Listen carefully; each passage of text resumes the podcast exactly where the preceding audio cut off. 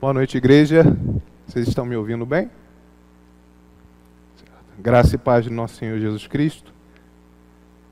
Hoje a igreja está em, retornando de um período de comunhão, e aí a gente está com a igreja um pouquinho esvaziada, mas nós estamos aqui. E mais importante, o Senhor está aqui. E é sempre um momento oportuno para estarmos juntos e aprendermos da palavra do Senhor. Eu agradeço o convite do reverendo Cid, do conselho da igreja, pela oportunidade de estar falando com os irmãos. Convido você a abrir a sua Bíblia comigo, na Epístola de Tiago, nós faremos a leitura do capítulo 4, dos versículos de 11 a 17. Epístola de Tiago, capítulo 4,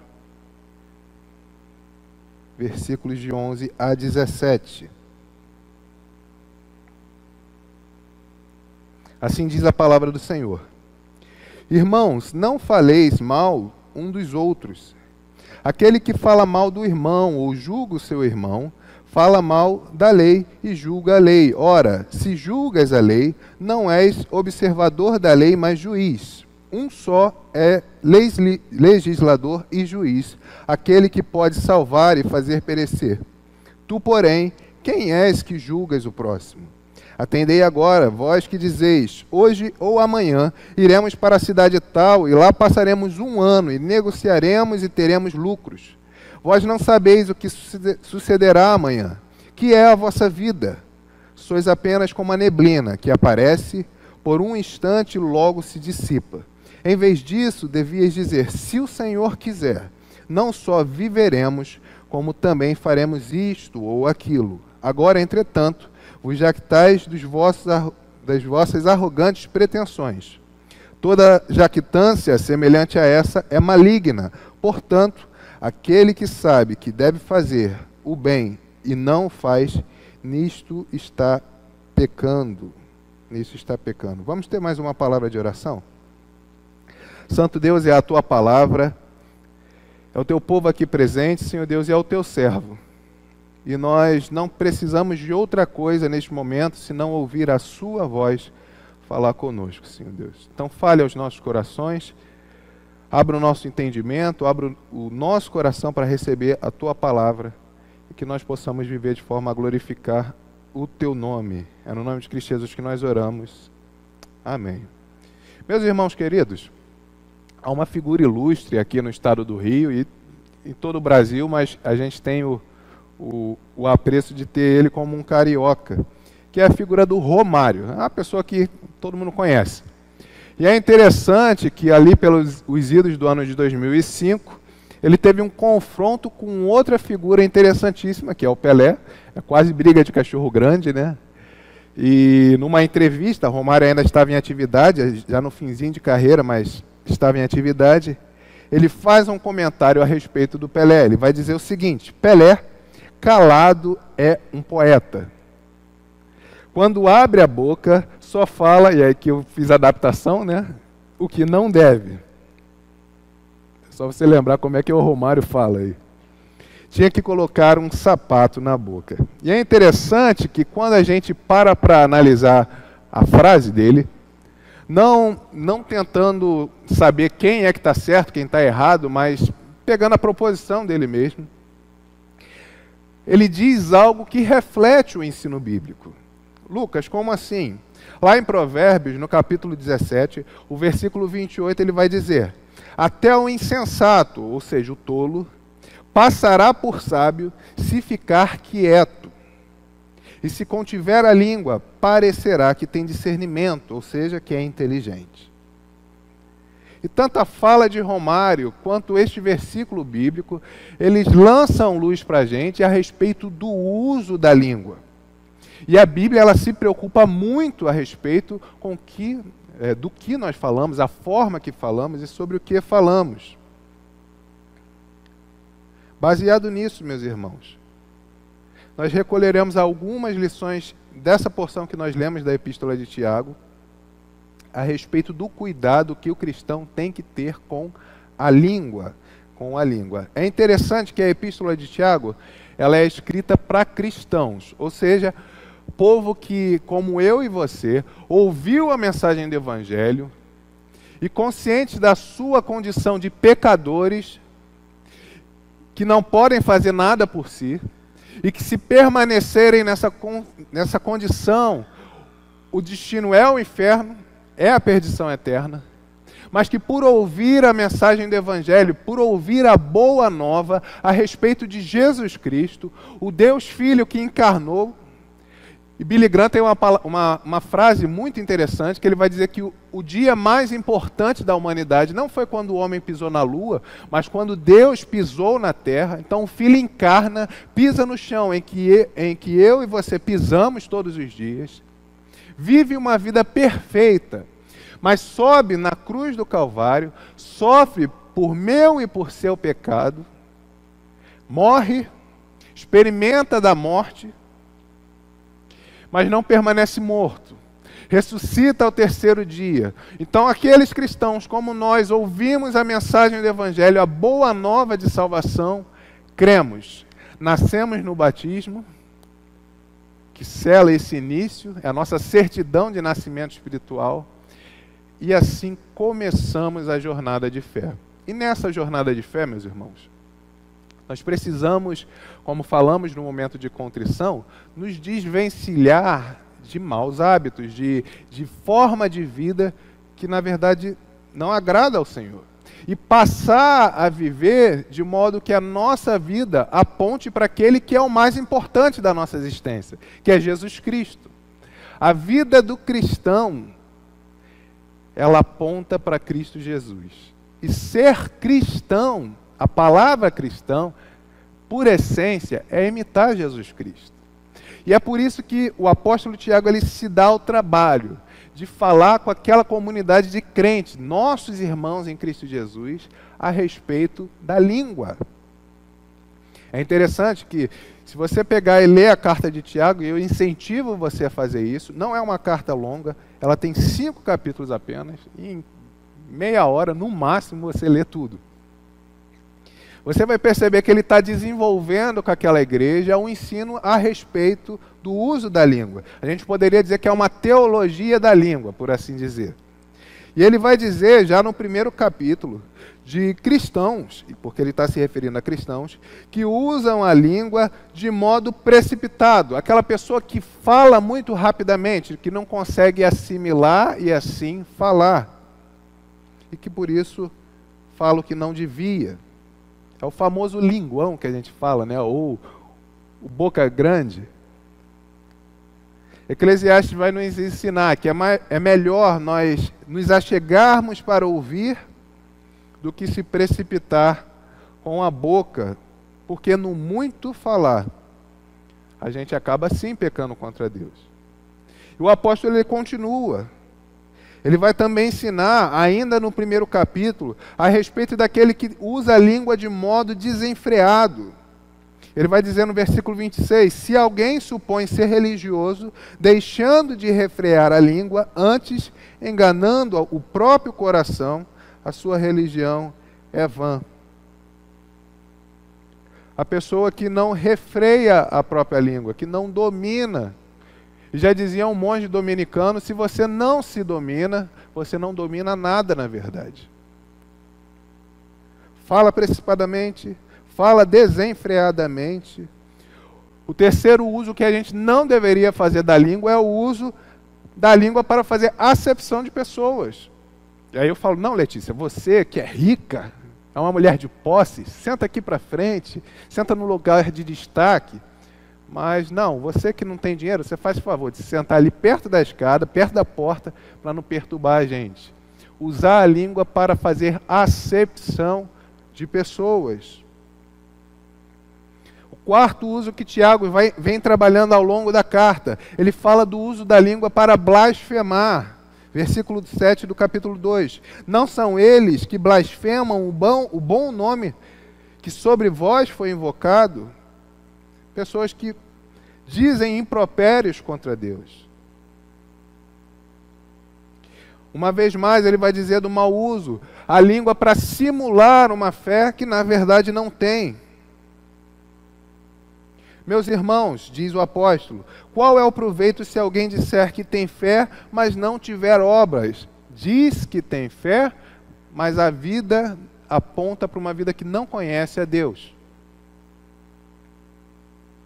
Jesus Cristo, ele já havia ensinado isso àquela comunidade de discípulos. O próprio Cristo vai dizer que nem todo que me diz Senhor, Senhor entrará no reino dos céus, mas aquele que faz a vontade do meu Pai que está nos céus. E em conflito ali com os religiosos da época, ele vai dizer que muitas vezes eles se utilizavam de longas orações para dizer que tem uma espiritualidade, mas que na, ver, na verdade, na realidade, não a possuem. Tem capa de crente, fala como crente, mas não é um cristão em Jesus Cristo de verdade. O apóstolo Tiago continua, e ele vai dizendo do uso da língua para se fazer de mestre, não sendo. Ou seja, gente que gosta de falar do que na verdade não conhece, gente que diz com muita autoridade, mas que na verdade não, não conhece. E nisso Paulo concorda com o apóstolo Tiago, dizendo que algumas pessoas perderam-se na loquacidade frívola, ou seja, no muito falar, a pessoa fala muito, muito palavrório, pretendendo passar por mestre da lei, não compreendendo, todavia, nem o que dizem, nem os assuntos sobre os quais fazem ousadas asseverações. Ou seja, gente que tem, tem forma de falar como se tivesse autoridade, mas que não conhece não conhece a lei do Senhor. O uso da língua também para se vangloriar da malícia e da opressão. Há pessoas que não apenas pecam, mas se vangloriam de ter pecado. Conhece aquela pessoa que, não, eu sou um pegador mesmo, traí minha esposa, mas é porque sabe como é, né? É da minha natureza, sou um grande pegador. A pessoa não apenas se contém ou percebe o que ela fez, mas ela se vangloria daquilo que nem deveria mencionar nem fazer. O uso da língua para mentir, para enganar. As famosas da atualidade fake news, que não são contemporâneas apenas, acompanham a vida humana ao longo dos séculos. As narrativas, né? Língua que destila veneno, aquelas pessoas que falam e envenenam o ambiente. Imagina que eu estou em conflito com. Aliás, eu não. Sei que Letícia está em conflito com a Maria Luísa, que é uma outra adolescente daqui da igreja. E aí, não satisfeito, eu sabendo isso, eu vou lá e.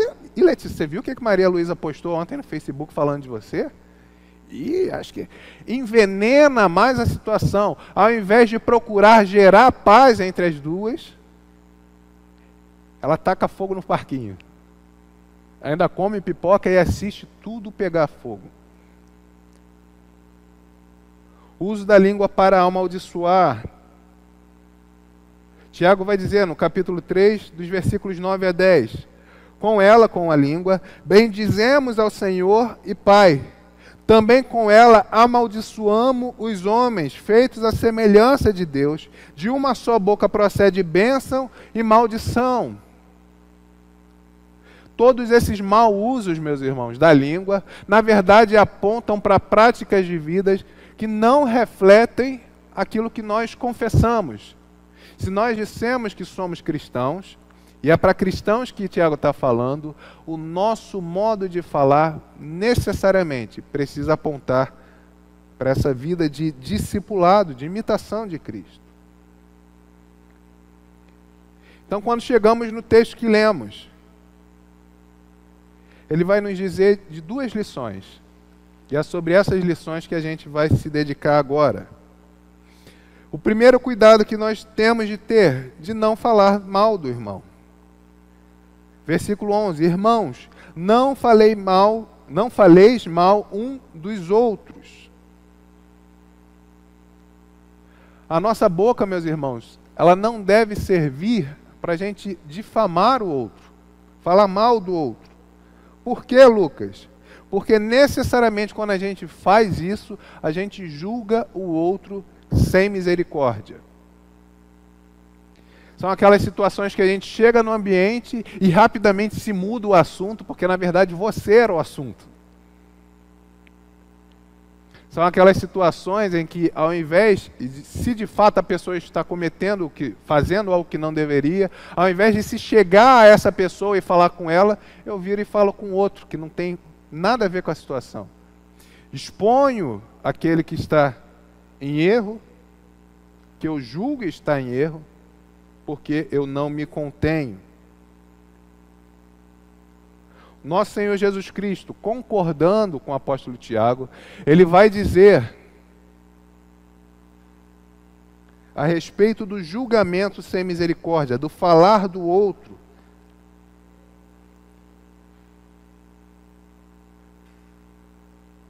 Evangelho de Mateus, capítulo 7, versículos de 1 a 5. Não julgueis, para que não sejais julgados.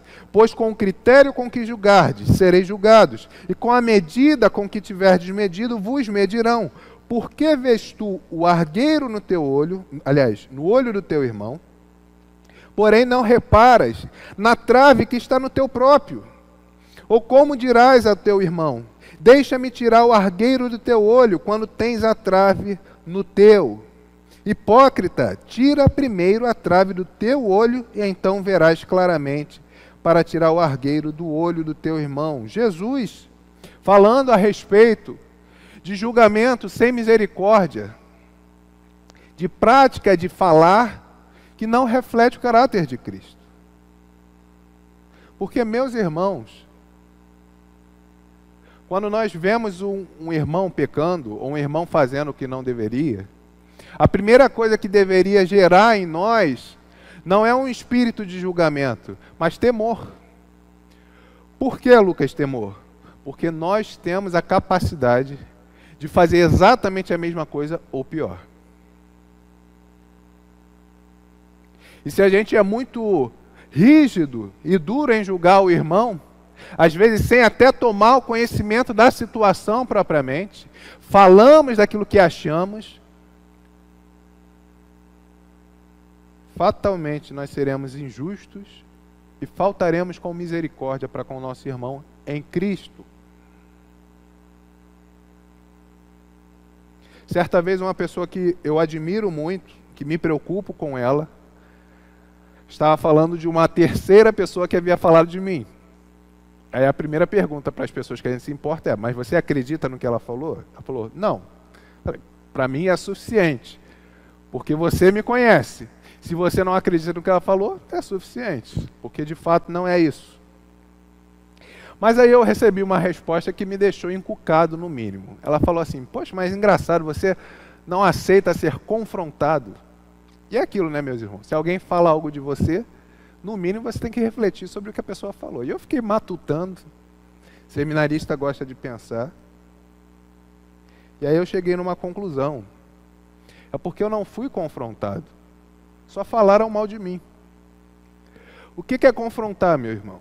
Se eu vejo alguém fazendo algo errado, eu vou à pessoa e falo com ela: ó, acho que você não deveria estar fazendo isso. O que é falar mal? Eu vejo a pessoa fazendo algo errado e eu conto para o fulaninho que não estava nem na situação. Isso é falar mal.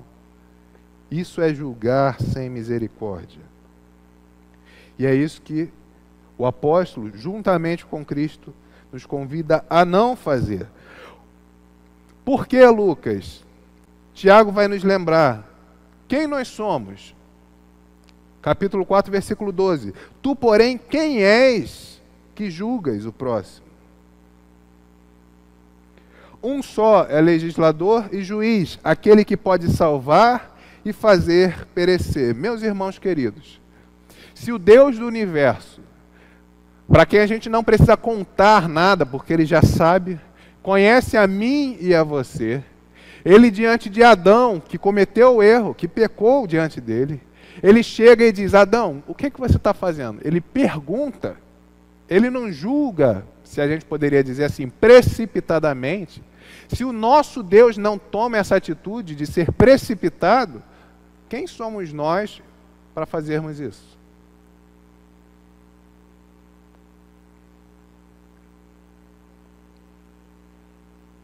Nosso irmão, juntamente conosco, ele precisa ser incentivado a continuar a caminhada de fé, não julgado. E se ele está de fato cometendo algo, a gente ajuda ele a fazer o certo. Primeiro cuidado, então, cuidado com a língua. Não devemos falar mal do nosso irmão, mas o texto ele continua. E pode ser que você, numa leitura rápida, não pesque esse, esse fio do uso da língua. Mas vamos ler. Atendei agora, vós que dizeis: Hoje ou amanhã iremos para a cidade tal, e lá passaremos um ano, e negociaremos e teremos lucros.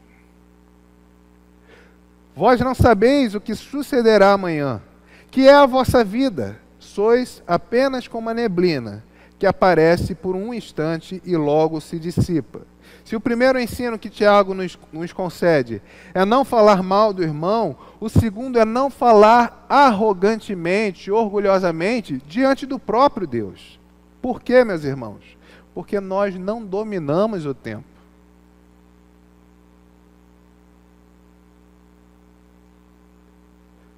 Provérbios 27, 1, ele vai dizer: Não te glories do dia de amanhã, porque não sabes o que trará a luz. Nós não sabemos o que cinco minutos à frente nos aguarda. Nós não sabemos o que amanhã nos aguarda. Nós não sabemos o que daqui a um mês nos aguarda. Nós não temos esse poder de controle do tempo. E quando nós fazemos planos, aqui não é um ensino para ser displicente ou não planejar nada, mas quando nós não fazemos os planos e colocamos eles nas mãos de Deus, nós estamos sendo arrogantes. O salmo deste domingo da, do calendário litúrgico, ele é o salmo de número 127. E ele vai dizer: se o Senhor não for o construtor se o Senhor não construir a casa, em vão trabalham aqueles que nisso se detêm. Se o Senhor não guardar a cidade, em vão trabalham os sentinelas. Quando nós cortamos Deus da história, meu irmão e minha irmã, é fracasso na certa. Quando nós planejamos sem colocar nas mãos de Deus, é fracasso na certa. E falar de modo arrogante, como se o tempo nos pertencesse, é fracasso na certa. Talvez a experiência mais marcante que nós tivemos recentemente a respeito de planejamento foi o que nós vivenciamos nos anos da pandemia. Por que, que eu digo isso? Porque no sábado e no domingo nós planejávamos a segunda-feira, aquela fatídica segunda-feira da segunda semana de março de 2020.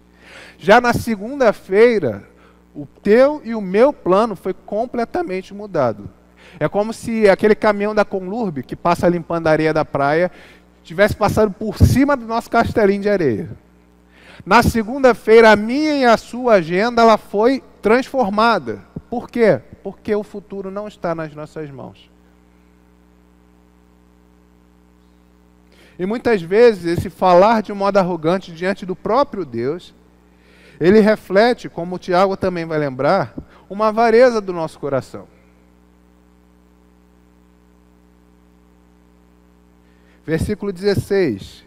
Aliás, versículo 15. Em vez disso, devias dizer: Se o Senhor quiser, não só viveremos, como também faremos isto ou aquilo. Agora, entretanto, vos jactais dos vossos, das vossas arrogantes pretensões. Jesus Cristo ele nos lembra dessa postura de arrogância diante de Deus, quando ele vai dizer a respeito da parábola.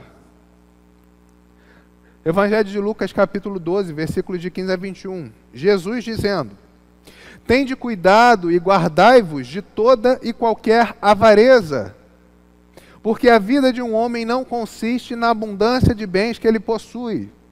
E lhes proferiu ainda uma parábola dizendo: o campo de um homem rico produziu com abundância. E arrazoava consigo mesmo, dizendo: Que farei, pois? Não tenho onde recolher os meus frutos. E disse: Farei isto: destruirei os meus celeiros, reconstruí-los maiores, e aí recolherei todo o meu produto e todos os meus bens. Então direi à minha alma: Tens em depósito muitos bens para muitos anos. Descansa, come, bebe e regala-te. Mas Deus lhe disse: Louco, esta noite te pedirão a tua alma, e o que tens preparado para quem será? Assim é o que entesoura para si mesmo e não é rico para com Deus. Muitas vezes, meus irmãos, nós destruímos e construímos porque temos a pretensão de achar que o tempo ele está em nossas mãos. Lucas, se essa não é a postura que devemos ter diante de Deus, o falar de modo arrogante, qual então é a postura correta? Tiago ele vai nos ensinar. Um pouquinho antes, ainda no mesmo capítulo. O caminho da humildade. Então aqui há um paralelo de duas atitudes. Quando somos humildes diante de Deus e falamos humildemente, e quando nós somos arrogantes diante de Deus e falamos de forma orgulhosa, jactanciosa. Versículo 6. Antes, Ele, o nosso Senhor, dar maior graça, dá maior graça, pelo que diz: Deus resiste aos soberbos, mas dá graça aos humildes. Deus, Ele dá graça aqueles que se portam em humildade diante dele. Versículo 10: Humilhai-vos na presença do Senhor e ele vos exaltará. Então, Lucas, qual é o nosso dever? Nós não devemos planejar? Não. Nós devemos planejar. Mas a gente planeja e fala com o Senhor: Senhor, esse aqui é o plano. É isso aqui que eu pensei, é isso aqui que neste momento agrada o meu coração. Mas ele está nas suas mãos. Eu quero colocar isso nas suas mãos e que for melhor para o Senhor, porque a tua vontade ela é boa, ela é perfeita, ela é agradável. O Senhor faça. É o que nós oramos dominicalmente. Seja feita a tua vontade. Uma postura de humildade diante de Deus. Versículo 15. Se o Senhor quiser, não só viveremos, como também faremos isto ou aquilo. Se for do teu agrado, Senhor, se nós, está, se nós estivermos vivos, nós faremos isso, se for da tua vontade. Se nós temos que tomar o cuidado com a nossa língua para não falar mal do irmão, e também não falar de modo orgulhoso diante de Deus, de modo arrogante diante de Deus, fica uma questão para nós que o próprio Tiago, no capítulo 4, 17, ele vai dizer: Aquele que sabe o que deve fazer, fazer o bem, e não faz, nisto está pecando. Meus irmãos, há um caminho melhor para o discípulo de Cristo. E não é falando mal do irmão, e não é agindo, falando de modo arrogante. Que a mim e a você essa palavra incomode mesmo gere mudança de comportamento, que a gente possa glorificar o nosso Senhor. Amém? Vamos orar uma vez mais? Santo Deus, nós precisamos rever o nosso modo de falar.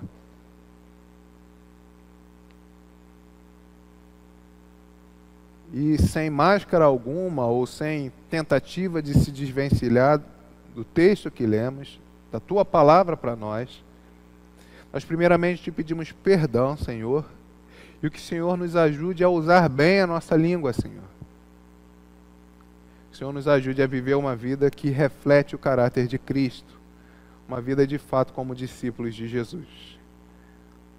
Toma a minha vida, toma a vida da tua igreja, que no nome de Jesus, pelo poder do teu Santo Espírito, nós sejamos transformados, sejamos conformados a Jesus.